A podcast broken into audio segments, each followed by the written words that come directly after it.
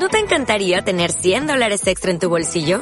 Haz que un experto bilingüe de TurboTax declare tus impuestos para el 31 de marzo y obtén 100 dólares de vuelta al instante. Porque no importa cuáles hayan sido tus logros del año pasado, TurboTax hace que cuenten.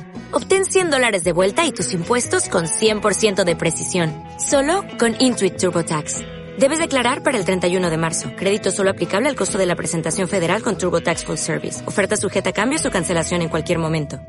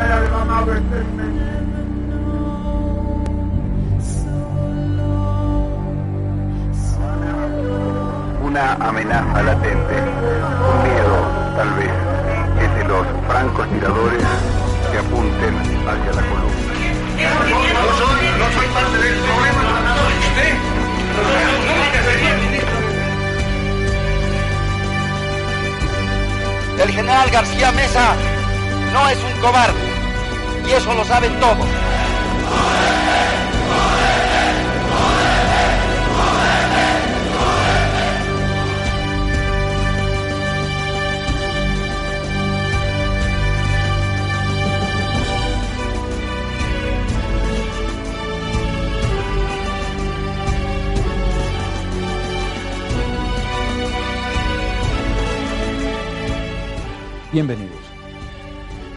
Nos toca hoy hablar de uno de los episodios que tuvieron mayor impacto y repercusión dentro y fuera de Bolivia.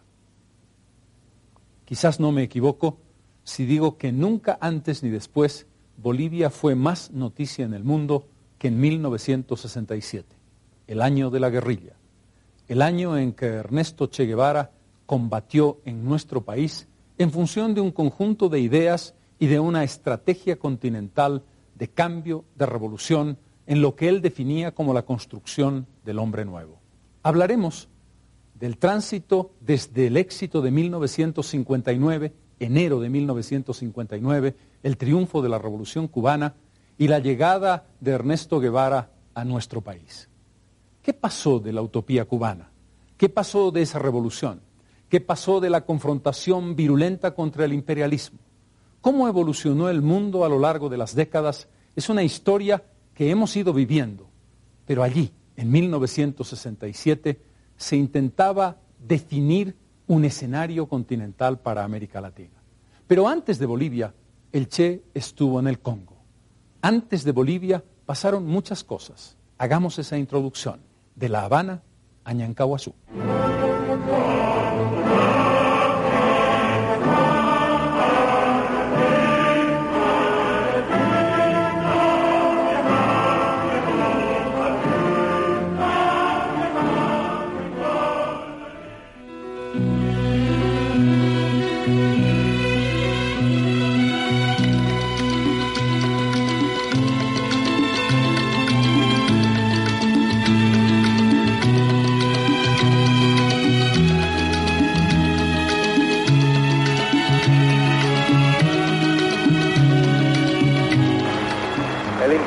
Empezó a prepararse también para ahogar en sangre las nuevas Cubas que pudieran existir.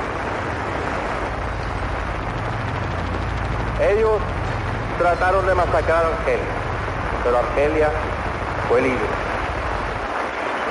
Tratan hoy de liquidar al pueblo de Vietnam, pero el pueblo de Vietnam es más fuerte que ellos. Y el pueblo de Vietnam sigue día a día anotándose nuevas victorias sobre el imperialismo y la lucha sigue, seguirá hacia la victoria.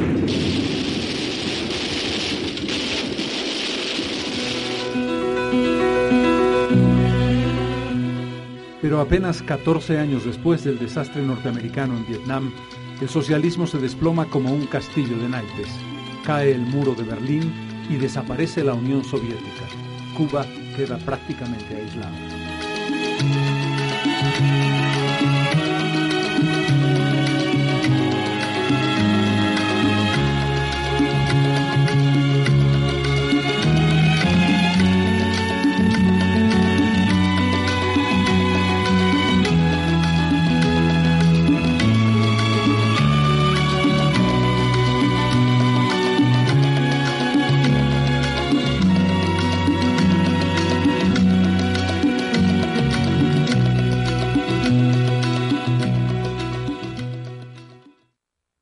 En 1964, Ernesto Che Guevara salió de Cuba y desapareció. Iba a aplicar su teoría de la guerrilla en el Congo. Allí combatió y fracasó. Buscaba, como siempre, la construcción del hombre nuevo. El Congo no sería su última aventura. Pero antes de organizar la guerrilla en Ñancahuazú, el Che Guevara estuvo en Bolivia. Era 1953 y así se expresaba sobre el momento revolucionario que estaba viviendo el país. Querido viejo, no daba señales de vida porque estaba a la espera de un trabajo de un mes en una mina de estaño como médico. Estoy un poco desilusionado de no poder quedarme, porque esto es un país muy interesante y vive un momento particularmente efervescente. El 2 de agosto se produce la reforma agraria y se anuncian batidas y bochinches en todo el país. Hemos visto desfiles increíbles con gente armada de mauseres y piripipí que tiraban porque sí.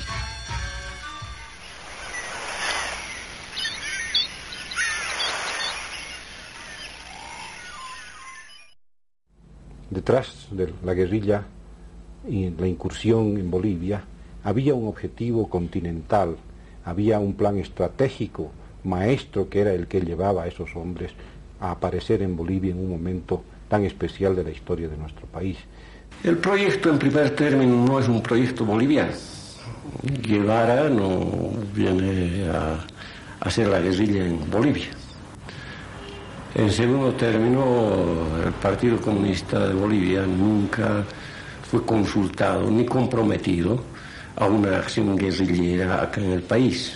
De acuerdo a las informaciones del Departamento 2, segundo, de inteligencia, esta guerrilla no debía haberse producido en Bolivia, sino en el norte argentino.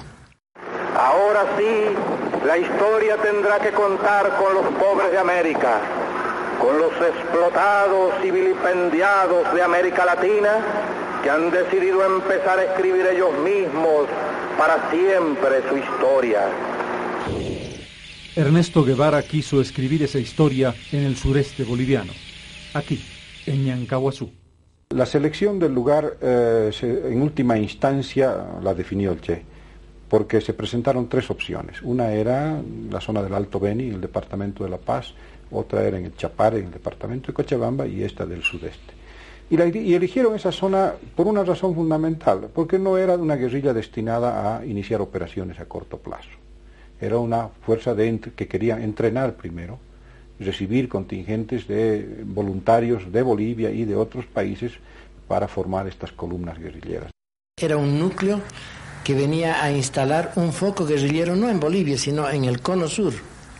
Venían a, a ocupar un punto muy estratégico que es Bolivia, que, donde se juntan las cuencas del Plata y del Amazonas viene la, la, influencia del Pacífico. Ese es un sitio estratégico y geopolítico de influencia en todo el continente. Asumimos, en lo personal puedo decirlo, eh, responsabilidades de apoyo, de solidaridad, de ayuda a un proyecto que no era para el país y que se inscribía dentro de proyectos en los cuales nosotros habíamos actuado desde el año 64 apoyando a movimientos guerrilleros en el Perú. El caso de eh, Héctor Béjar, de la guerrilla del MIR peruano. El caso de la propia experiencia guerrillera de Massetti, el comandante segundo en el norte argentino, la zona de Salta y Toldos. Y se presumía que, de acuerdo a los propios proyectos del comandante Guevara, eh, la revolución en el área sur del subcontinente americano y particularmente en la Argentina era el propósito estratégico de la guerrilla del Che. La violencia es la forma, como lo dijo Marx, la violencia es la partera de la historia. Ocurren así los hechos. En 1967 era presidente constitucional de Bolivia René Barrientos Ortuño, que había ganado las elecciones de 1966. Como comandante en jefe de las Fuerzas Armadas estaba Alfredo Obando Candia. El gobierno se apoyaba en el llamado Pacto Militar Campesino. Desde una óptica desarrollista, Barrientos intentaba continuar las líneas maestras del nacionalismo de los años 50. Y lo dice Che Guevara en su manual de la guerra de guerrillas, que es considerado como uno de los documentos fundamentales para este tipo de, de combates, lo dice cuando señala que cuando un gobierno ha llegado al poder por medios democráticos, así sean un poco fraudulentos, será muy difícil que una guerrilla pueda tener éxito contra ese gobierno. Que era el caso del general Barrientos. Y era precisamente el caso de Bolivia. El general Barrientos era presidente constitucional. En el país se vivía un clima, hasta el estallido de las guerrillas, se vivía un clima de absoluta tranquilidad. No había presos políticos en ese momento, había libertad de prensa, funcionaba el Congreso. Querido Silvita, Aleidita, Camilo, Celia y Ernesto. Si alguna vez tienen que leer esta carta, será porque yo no esté entre ustedes. Su padre ha sido un hombre que actúa como piensa y seguro ha sido leal a sus convicciones. Crezcan como buenos revolucionarios. Sobre todo, sean siempre capaces de sentir en lo más hondo cualquier injusticia cometida contra cualquiera en cualquier parte del mundo. Es la cualidad más linda de un revolucionario.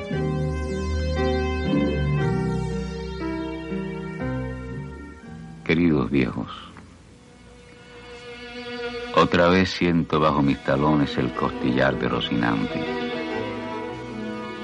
vuelvo al camino con mi adarga al brazo.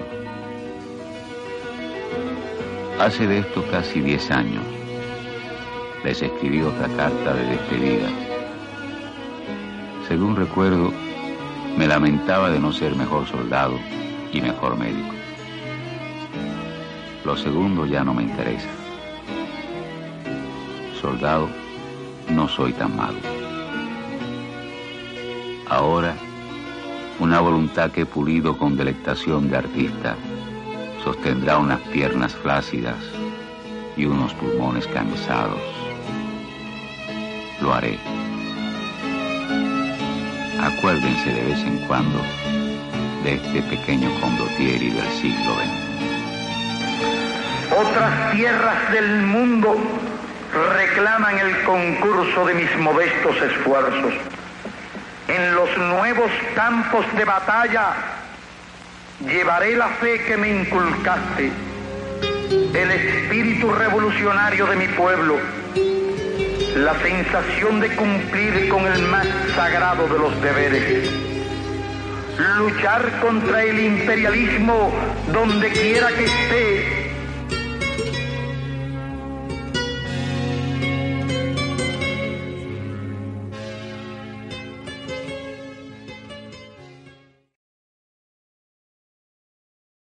El hombre que llegó al Aeropuerto Internacional del Alto en noviembre de 1966 era un hombre absolutamente distinto de la imagen clásica del guerrillero de la boina y la barba. Totalmente calvo, con gruesos lentes y completamente afeitado.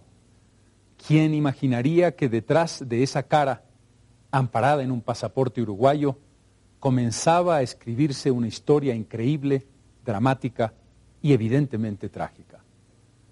En noviembre de 1966 se interna Ernesto Guevara en la selva boliviana y escoge un lugar que de acuerdo a todas las interpretaciones militares era uno de los peores lugares que se podían haber escogido para llevar adelante un proceso guerrillero como el que él intentó. Un esmirreado grupo de personas con fuerte compromiso desde Cuba, desde Perú, desde la propia Bolivia, constituyen la guerrilla del Che. Una pesadilla para un ejército, el de Bolivia, que no estaba preparado para enfrentar una circunstancia como esta. Una pesadilla que se tornó y que se convirtió en un boomerang para el Che cuando en la quebrada del Churo tuvo que llegar a ese final dramático y la decisión posterior de asesinar al personaje intentando matar a un mito que siguió sobreviviendo es parte de uno de los acontecimientos más fascinantes que intentamos seguir en este bloque que hemos denominado de a la higuera.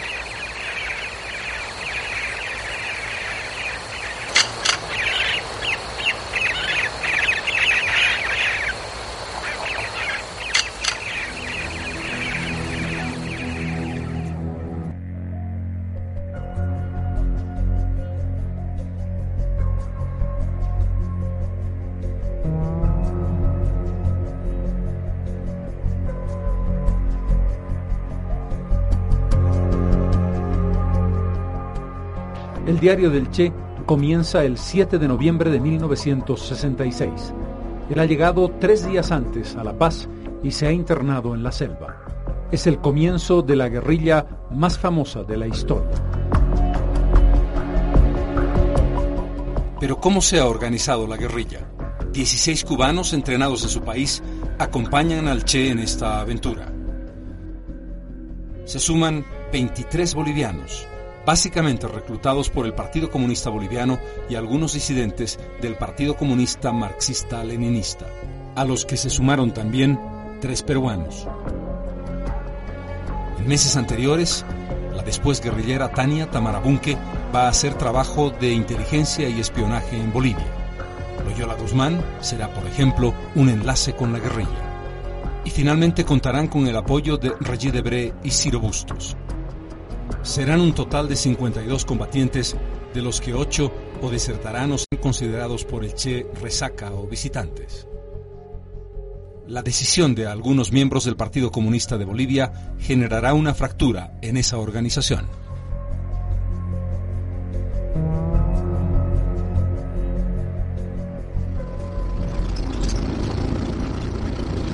Hoy comienza una nueva etapa. Por la noche llegamos a la finca. El viaje fue bastante bueno.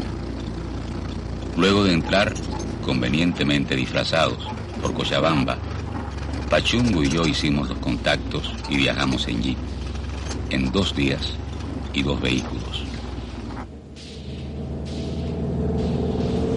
La entrada a la zona de Ñancahuazú se hizo en dos vehículos, uno en el cual marchaba el Che y otro en el cual posteriormente, con aproximadamente seis horas de diferencia uno de otro, nos correspondió marchar a mí conjuntamente con Jorge Vázquez Viaña. Nos encontramos con el Che en el paso del Río Grande y en un lugar donde almorzamos y posteriormente hicimos todo el trayecto con él hasta la casa Calamín. Esta parte es la parte del campamento que era de Che Guevara, donde él ha vivido, ha poseado en este lugar de Ñancahuazú, donde están los muchachos ahorita trabajando. La casa de Calamina con dos cuartos, y la pared de tabique, de barro. A esta parte al poniente eran las líneas telefónicas donde se ubica una roca hacia atrás, era su campamento de medicinas. Para poder lograr los objetivos de que Ñancahuazú fuera una zona de extrema retaguardia, el Che se trazó algunos objetivos inmediatos a alcanzar. Uno de ellos era conocer el terreno. Otro de ellos era contactar con los campesinos, de forma tal de ir creando una base de apoyo campesina. El partido no estaba como tal en un proyecto para una guerrilla en este país y no se había preparado para esa eventualidad. Las circunstancias obligan a dar determinado tipo de solidaridad que sí, a ciertos niveles de la organización la considerábamos pues eh, eh, legítima y necesaria.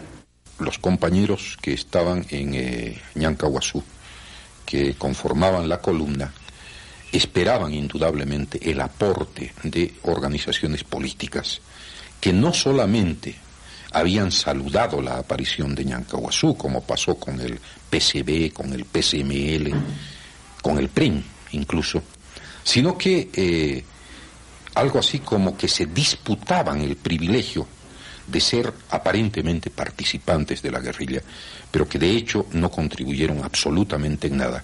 Y en el caso del el Partido Comunista, de la dirección del Partido Comunista de Bolivia, incluso eh, complotaron contra el desarrollo de la guerrilla hasta incluso impedir la formación de la red urbana que debía apoyar a la guerrilla.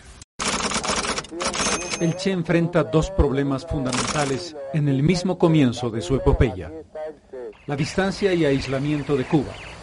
Las diferencias del Che con Raúl Castro, su crítica a la burocracia de Moscú, su distanciamiento de lo que era oficialmente la influencia más fuerte soviética sobre Cuba, marcan varias preguntas sobre el destino histórico de Guevara y su salida de Cuba. El segundo problema, su relación con el Partido Comunista de Bolivia. El desastroso encuentro con Mario Monge, jefe del Partido Comunista de Bolivia, en el año nuevo de 1967, que marca una ruptura entre el PC y la guerrilla. Monge quiere la dirección total de la guerrilla. El Che se niega a aceptarlo y a partir de ese momento van por caminos distintos. Se habla de traición, de una puñalada en la espalda, o también de que no podía ser que un extranjero dirigiese la guerrilla en territorio boliviano. No hay donde exista un compromiso del Partido Comunista o de cualquier dirigente individualmente para colaborar con la guerrilla del Che en el país. No hay. Apenas habíamos comenzado a trabajar en la nueva cueva, llegó la noticia de que había llegado Guevara con Loyola. Salimos a la casita del campamento intermedio y allí llegaron a las 12. Cuando me encontré con el Che, no pude evitar una, una impresión muy fuerte. Eh, esos días nomás salían en los periódicos que el Che posiblemente estaba en Colombia o estaba en algún país donde se estaban desarrollando guerrillas. Y para mí realmente era una sorpresa enorme verlo justamente allá en territorio boliviano.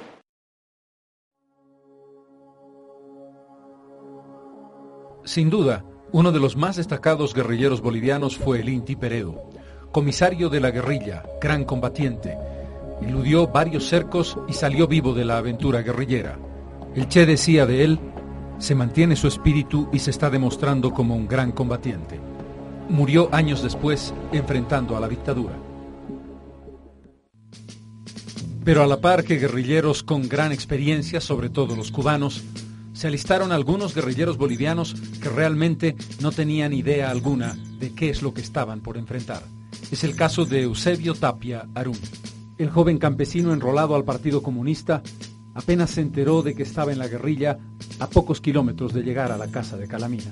Esta una dramática anécdota de esa realidad. Eusebio me dice, sí, compañero, ¿cómo está la moral? Me dice, más o menos no sé qué diría, pues él se va medio molesto con mi respuesta. Y en la tarde le digo a mi, a mi compañera al polo, el Ramón me ha preguntado cómo está la moral, yo le contesté más o menos. ¿Qué es la moral, pues? Compañero, me dice, ese es el valor de uno, el espíritu de uno. Yo le contesté, es más. El 6 de marzo, el guía Epifanio Vargas denuncia a la cuarta división movimientos extraños de extranjeros. El 10 de marzo un destacamento militar ocupa la casa de Calamina. El 23 de marzo se produce el primer combate. Es el primer éxito de los guerrilleros.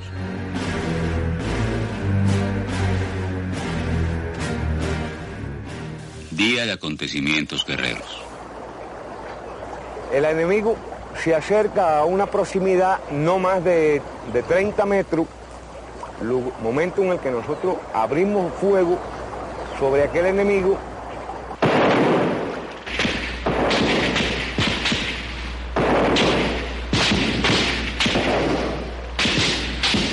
Son las primeras bajas del ejército de Bolivia, entre ellos el teniente Rubén Amézaga.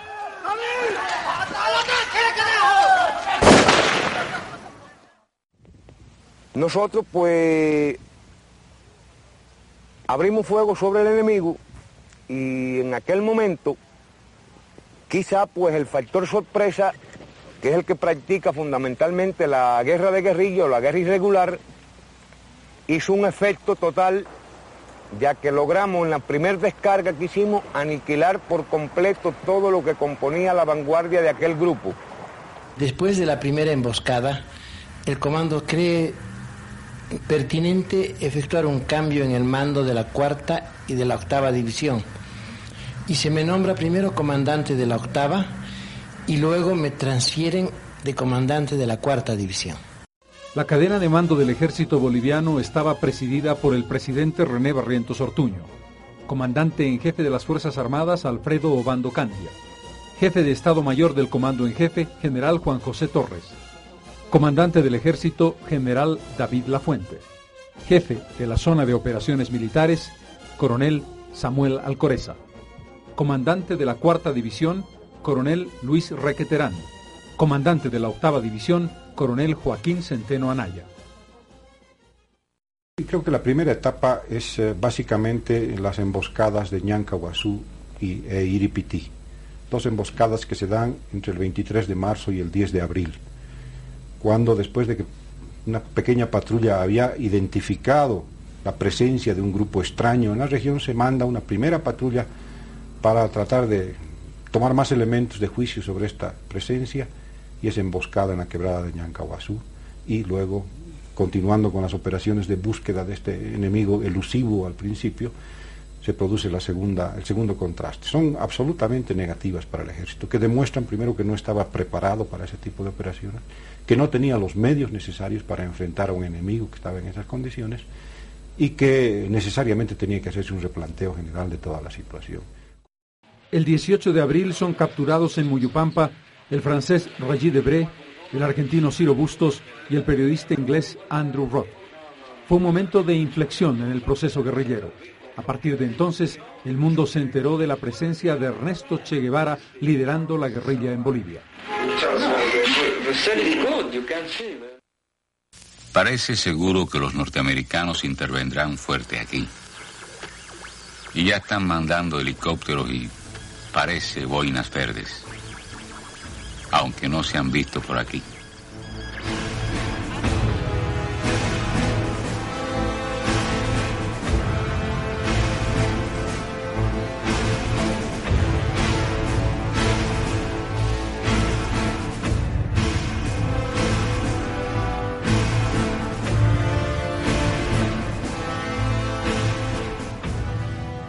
He conocido miembros de la misión militar americana antes de que yo fuese comandante de la cuarta división.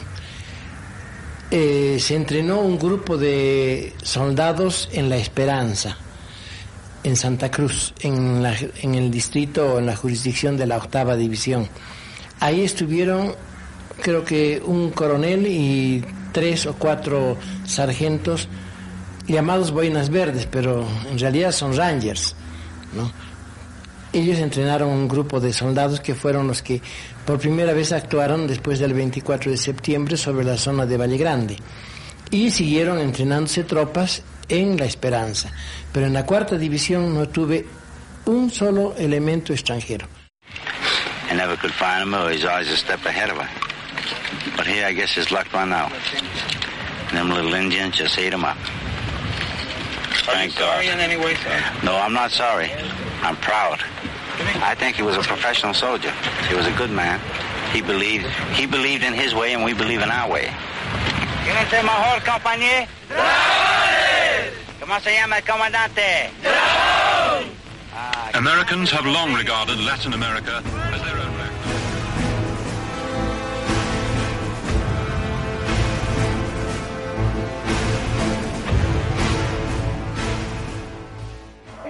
minero, compañeros trabajadores, como primera medida, compañeros trabajadores, como una justa reivindicación de la clase obrera, se debe, se, plantear la reposición de sueldos y salarios, pacto minero universitario, tres, ayuda económica a los compañeros guerrilleros que están derramando la sangre en el sudeste del país.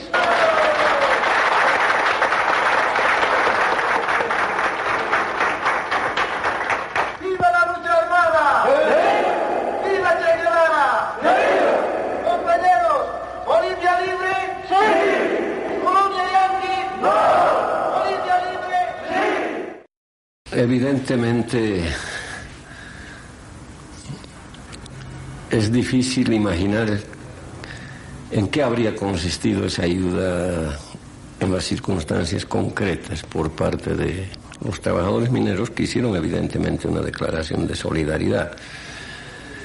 El partido hizo lo suyo, el partido publica los primeros documentos de la guerrilla en su prensa clandestina.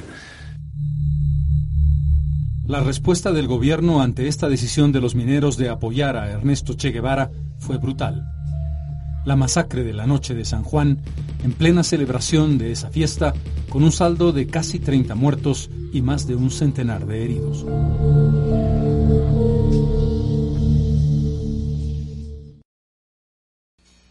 La radio trajo una noticia fea sobre el aniquilamiento de un grupo de 10 hombres dirigidos por un cubano llamado Joaquín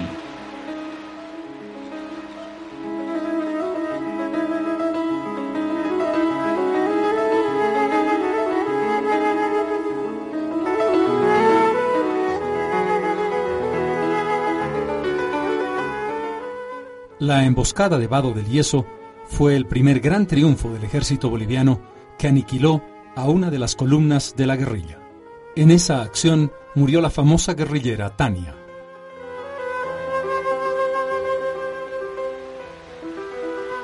El grupo de Joaquín había sido eh, víctima de la vil traición que Honorato Roja este, organizaba. Nosotros sí queremos decir que Tania para la guerrilla fue el alma. Fue una compañera de un valor extraordinario y que realmente eh, la pérdida de ella para todos fue muy sensible. Es exactamente lo que estábamos empleando era la táctica de los guerrilleros, emboscarlos. Puesto que es un grupo pequeño, móvil, al que no se lo puede aferrar para combatir, entonces hay que emboscar. Simplemente se les aplica la receta ya. Y creo que más bien es una buena conducción en el sentido de, de y eso lo estábamos haciendo los oficiales jóvenes. Nos convencimos de que la forma de pelear contra los guerrilleros era actuar casi como ellos. De ese modo hemos ido haciendo replegar a la fuerza guerrillera hacia el Río Grande, hasta que cruzaron el, el Río Grande en Vado del Yeso y donde fueron eliminados por una emboscada que preparó Mario Vargas.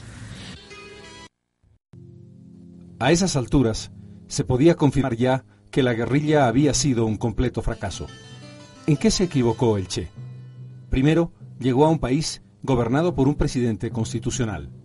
Segundo, no entendió que Bolivia había vivido una revolución y una reforma agraria profunda. Tercero, no hablaba quechua. No conocía el idioma más importante que se hablaba en la región. Cuarto, por esas razones, los campesinos que conocieron al Che lo miraban como un personaje extraño, diferente. Pero prácticamente ninguno se sumó al movimiento guerrillero, que era uno de los principios fundamentales del movimiento foquista. Y finalmente, la evidencia de que el Che quedó librado a su suerte. Fue una decisión explícita de Fidel Castro, tenía que ver con la visión fuertemente crítica de la dependencia de Cuba hacia Moscú que el Che había expresado tantas veces.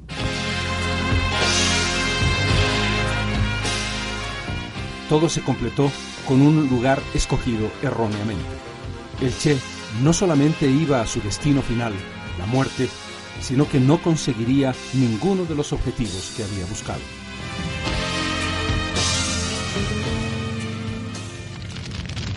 Se cumplieron 11 meses de nuestra inauguración guerrillera sin complicaciones, bucólicamente, hasta las 2 y 30, hora en que una vieja, pastoreando sus chivas, entró en el cañón en que habíamos acampado y hubo que apresarla.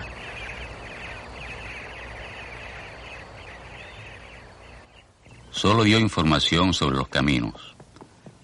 De resultas del informe de la vieja, se desprende que estamos aproximadamente a una legua de Higueras y otra de Hawái, y unas dos de Pucará. El grupo comandado por el Che llega a la higuera y la noticia que es inmediatamente transmitida a Pucará, donde había una pequeña fracción. Él seguía avanzando, no sabemos hacia dónde avanzaba, pero seguíamos, evitando un poco ser vistos, ocultándose durante el día en algunos sectores, pero después llegaban a poblaciones como la habla del Picacho o la Higuera, a la luz del día. Vemos de que se van parando soldaditos a lo largo de toda la loma aquella. De ahí de inmediato Pacho y yo bajamos y le informamos al Che de la situación este, también en aquellos momentos han salido otras exploraciones de otros compañeros. Y aquí toma la decisión de organizar el combate. El combate bastante intenso, por supuesto, dura un par de horas y luego declina un poco, pero durante esa pausa que hay eh, es que el Che intenta, con compañía de Willy, salir por un costado.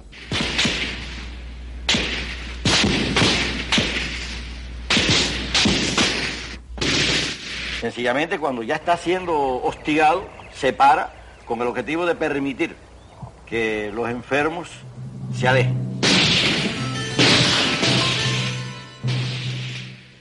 Ha llegado el final. Es el 8 de octubre de 1967. La emboscada del ejército boliviano tiene éxito. El Che es capturado. Dos soldados entregan al prisionero al capitán Gary Prado.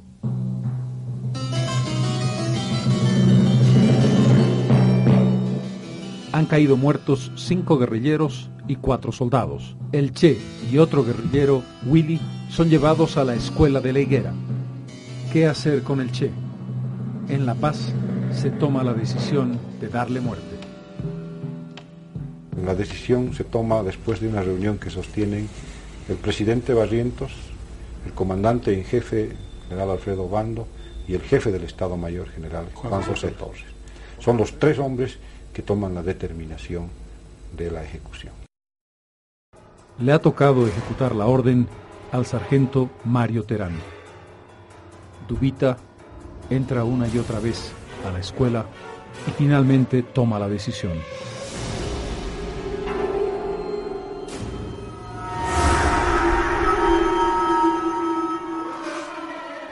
El Che solo pronuncia una frase. Dispara, vas a matar a un hombre.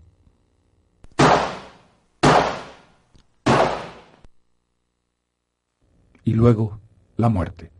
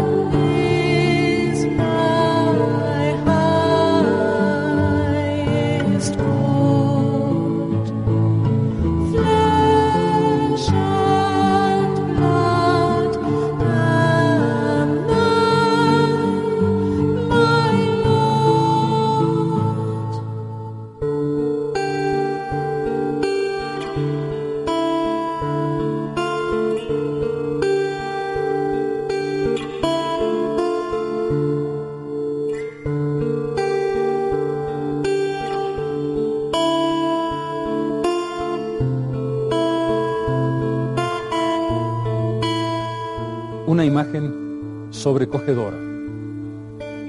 Unos ojos que parecen mirar con claridad, más allá de nuestras propias almas. Un cuerpo inerte, limpio, pero herido. Un rostro que quedó congelado para la historia y que intentó transmitir un mensaje, el hombre nuevo.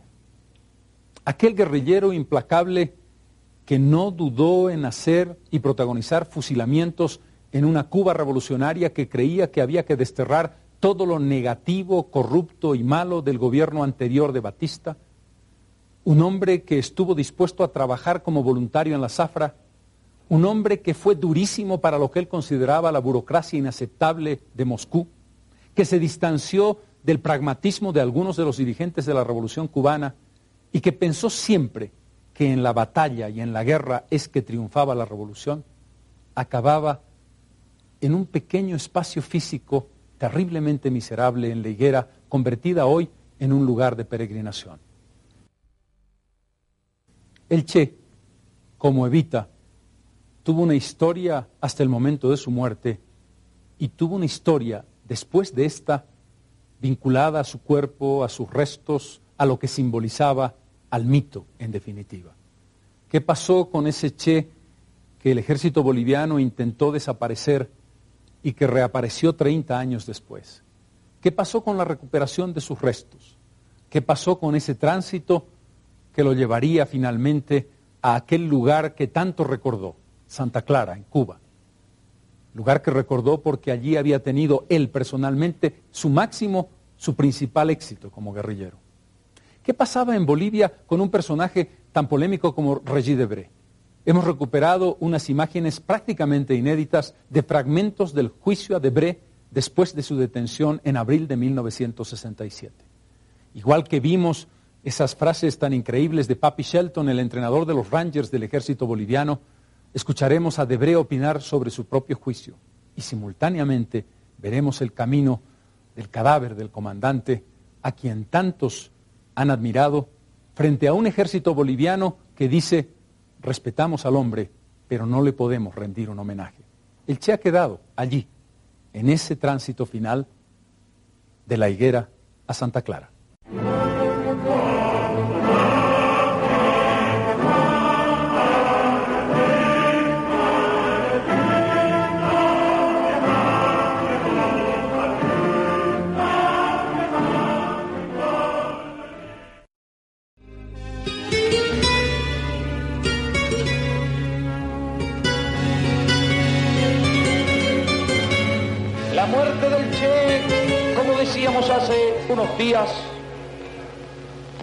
Es un golpe duro,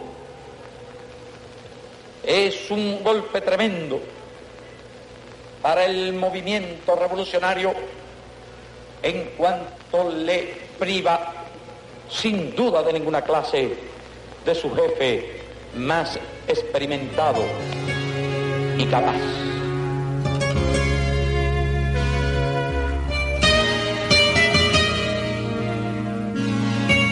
Mi mamá le dio el último bocado. Cuando doña Nija le ha traído la, la comida, yo todavía le di chicharrón, le ha traído asado. Todavía comió, agarrado a comido y con su pipa, la pierna faltada. Estaba él tomándolo, pipa su cigarro. Le han llevado los cigarros, ha de hecho dos y le ha echado su cachimbe y sigo fumando. El che, Cuando el otro día hemos venido vuelta por la novedad era, ¿no? De la gente que de dónde no llegaba a conocer a los guerrilleros, decir. Conocer al Che. A conocer al Che. Ya cuando lo habían agarrado a todos los soldados, ya así baleado del pie, ya vivo ha venido aquí, lo han tenido un día y ya se habían emborrachado y como era cerquita de nuestra casa, lo mataron tal Terán. Un año después del inicio de la guerrilla en 1966, todo lo que quedó de ella fueron cinco guerrilleros que tras penosa fuga llegaron a la frontera con Chile y fueron recibidos en ese país. Eran Inti, Pombo, Urbano, Benigno y Darío.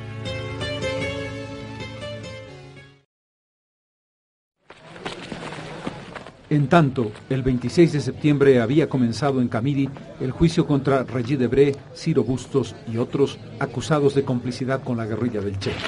Do you think it's been a fair trial? No, of course not. It was a repugnant comedy.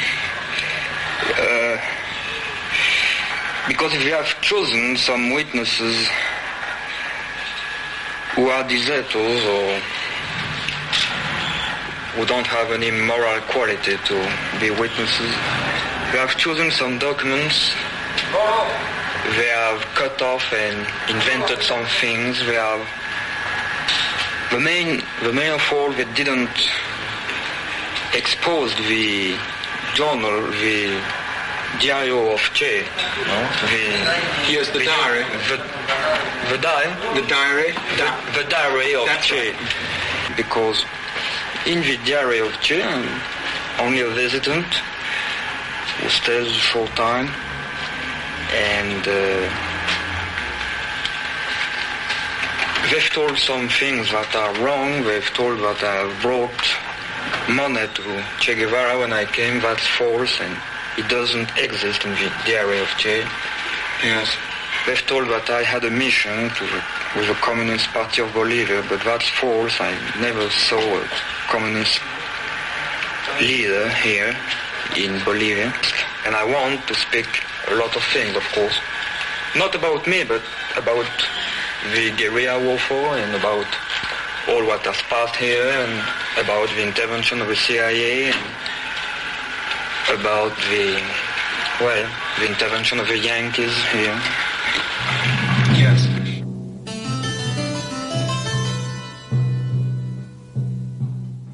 El tribunal militar que juzgó a Roger Debré, presidido por el general Efraín Guachaya, lo acusaba de asesinato como producto de la complicidad con quienes estaban interviniendo en suelo boliviano protagonizando una guerrilla en contra del país. Señor Regis Debré. Si al principio Debré estaba reticente a reconocer su vinculación con la guerrilla, al conocer la muerte del Che, se derrumbó y aceptó su compromiso con esta. Le dijo al tribunal, que para contestar a su fórmula quiero decir que me hubiera gustado estar al lado del Che y morir junto a él. Quiero dejar claro que la acción de la guerrilla está vinculada estrechamente al movimiento popular y que me siento moral y políticamente corresponsable junto a mis ex compañeros de la guerrilla. lo que pienso, señores oficiales. Este respeto a las leyes y a las autoridades. Primero respetar antes de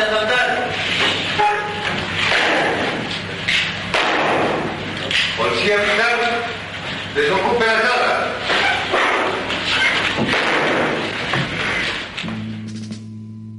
El 31 de octubre de 1967 se conoce la sentencia. Condena para Debré y Bustos a 30 años de cárcel. Tres años después, por orden del general Juan José Torres, entonces presidente, Debré y Bustos son liberados y salen fuera de Bolivia. En 1968 surge otra historia increíble. El ministro de Gobierno de René Barrientos, Antonio Arguedas Mendieta, decide enviar los diarios del Che a Cuba. ¿Por qué lo hace? ¿Era doble agente? ¿Trabajaba para la CIA y para los cubanos? La explicación que él mismo dio fue siempre confusa. El hecho es que le entregó los microfilms al periodista boliviano Víctor Sanier, que camuflados en unos discos de música boliviana los lleva a Chile a la gente de la revista Punto Final, que la hace llegar a Fidel Castro. De ese modo, es Cuba la que publica antes que Bolivia los diarios del comandante guerrillero en Ñancahuazú.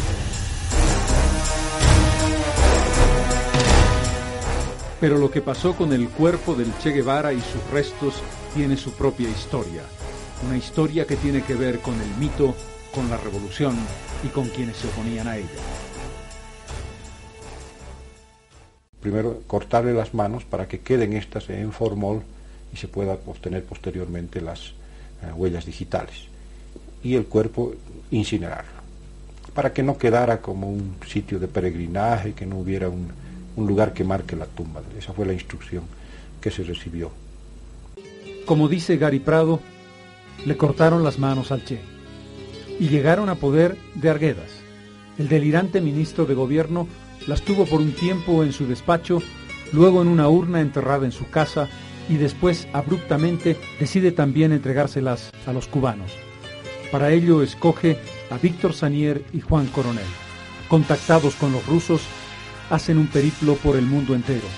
París, Alemania Oriental, Argel, las Bermudas, La Habana y finalmente le entregan personalmente las manos del Che a Fidel Castro.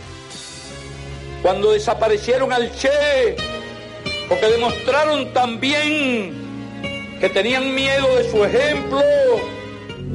Y hoy, en el mundo de hoy, en que no se le rinde tributo al Che en un lugar, se puede decir que se le rinde tributo en todas partes.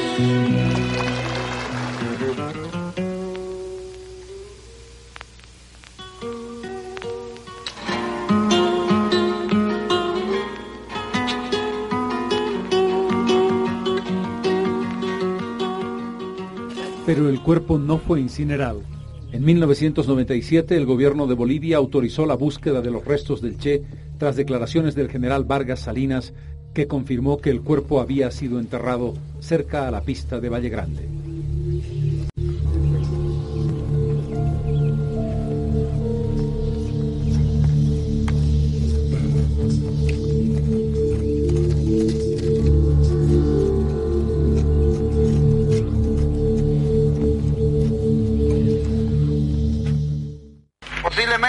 Casos de identificación en los cuales yo personalmente he trabajado, que con más facilidad hemos logrado establecer la identidad. En cualquier selva del mundo. Los restos del comandante guerrillero fueron depositados en la ciudad de Santa Clara, en Cuba, allí donde se había producido el mayor éxito personal en la guerrilla de Sierra Maestra, protagonizado por el Che Guevara. de la dictadura, fuerzas al mando De corazón digo que ese modelo, sin una sola mancha en su conducta, sin una sola mancha en su actitud, sin una sola mancha en su actuación, ese modelo es el Che. Si queremos saber cómo deseamos que sean nuestros hijos, debemos decir con todo el corazón de vehementes revolucionarios, queremos que sean como el Che.